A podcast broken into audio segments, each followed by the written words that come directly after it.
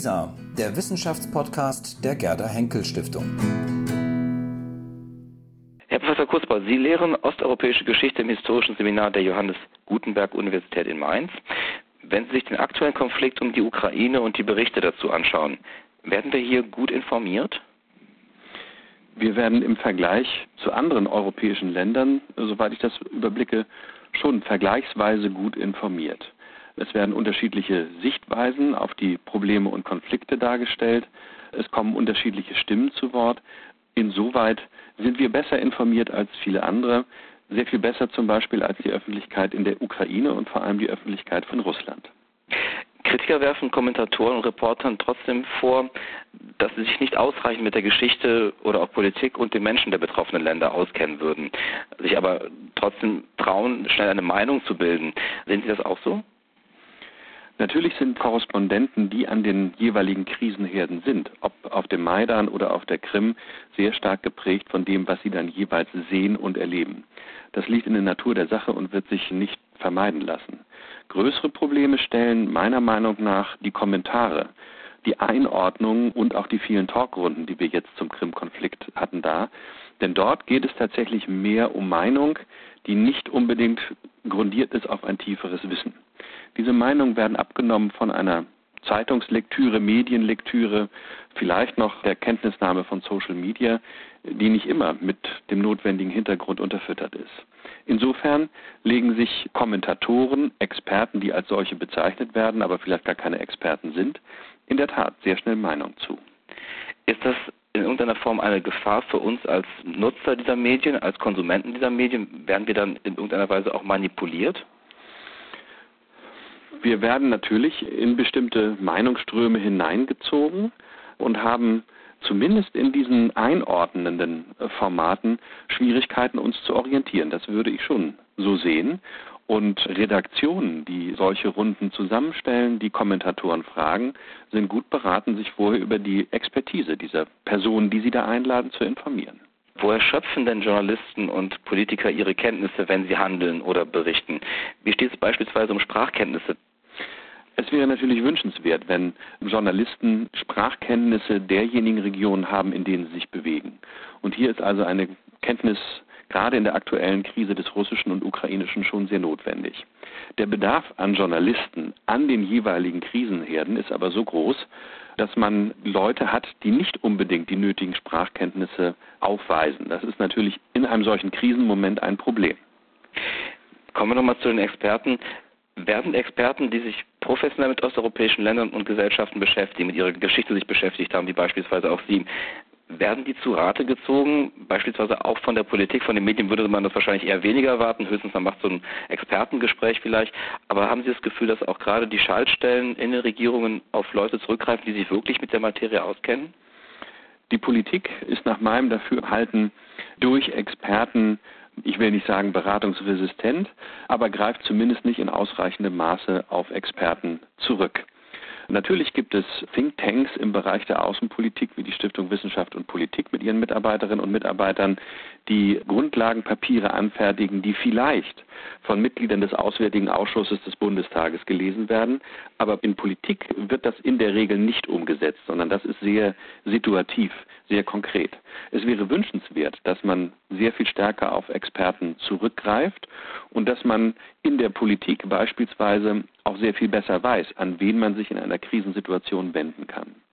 Darüber hinaus würde ich sagen, dass im Moment die Expertise, die gegenwartsbezogene Expertise, politikwissenschaftlich, soziologisch, rechtlich, auch zu Fragen der Energie, schwach ausgeprägt ist in der Wissenschaftslandschaft in Deutschland und dass wir hier dringenden Bedarf haben, wieder eine stärkere Expertise heranzubilden. Das zeigt sich gerade in dieser Krisensituation ganz deutlich, wo Menschen als Experten gefragt werden, die ein ganz allgemeines Wissen haben über bestimmte globale Entwicklungen, vielleicht auch über Entwicklungen in der EU, aber nicht mit Blick auf Osteuropa und nicht mit Blick auf dieses ukrainisch-russische Konfliktverhältnis, das wir im Moment ganz deutlich sehen. Also das wäre wünschenswert, dass die Politik sich hier stärker auf Expertenwissen stützt und auch dafür sorgt, dass dieses Expertenwissen vorgehalten wird. Gibt es überhaupt ausreichend Experten? Fühlen Sie sich an Universitäten beispielsweise ausreichend unterstützt, um auch diese Experten ausbilden zu können?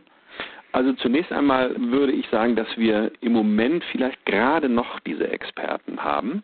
Ich habe schon bereits darauf hingewiesen, dass für die gegenwartsbezogenen Wissenschaften wie Politikwissenschaft, Soziologie und auch Wirtschaftswissenschaften das schon kritisch wird. In den Geschichtswissenschaften, wenn es um historische Einordnung geht, haben wir diese Expertise vielleicht gerade noch. Aber wir werden in absehbare Zeit in ein Problem kommen, weil wir durch die Bologna-Reform der Studiengänge eigentlich keine Studiengänge mehr haben oder nur noch an ein oder zwei Standorten, die Experten speziell für Osteuropa im Bereich der Area Studies ausbilden. Also das große Loch an Experten, das kommt erst noch.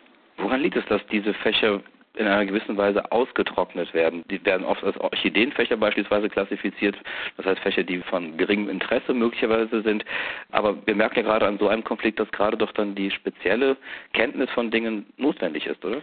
Das ist in der Tat richtig. Die spezielle Kenntnis ist notwendig. Aber in der Politikwissenschaft galt beispielsweise seit längerem schon die Argumentation, dass eine Ausbildung mit Blick auf eine bestimmte Weltregion, und dazu gehört Osteuropa auch, eine zu spezielle sei und dass man über Fragestellung gehen müsse, über Methoden und Konzepte.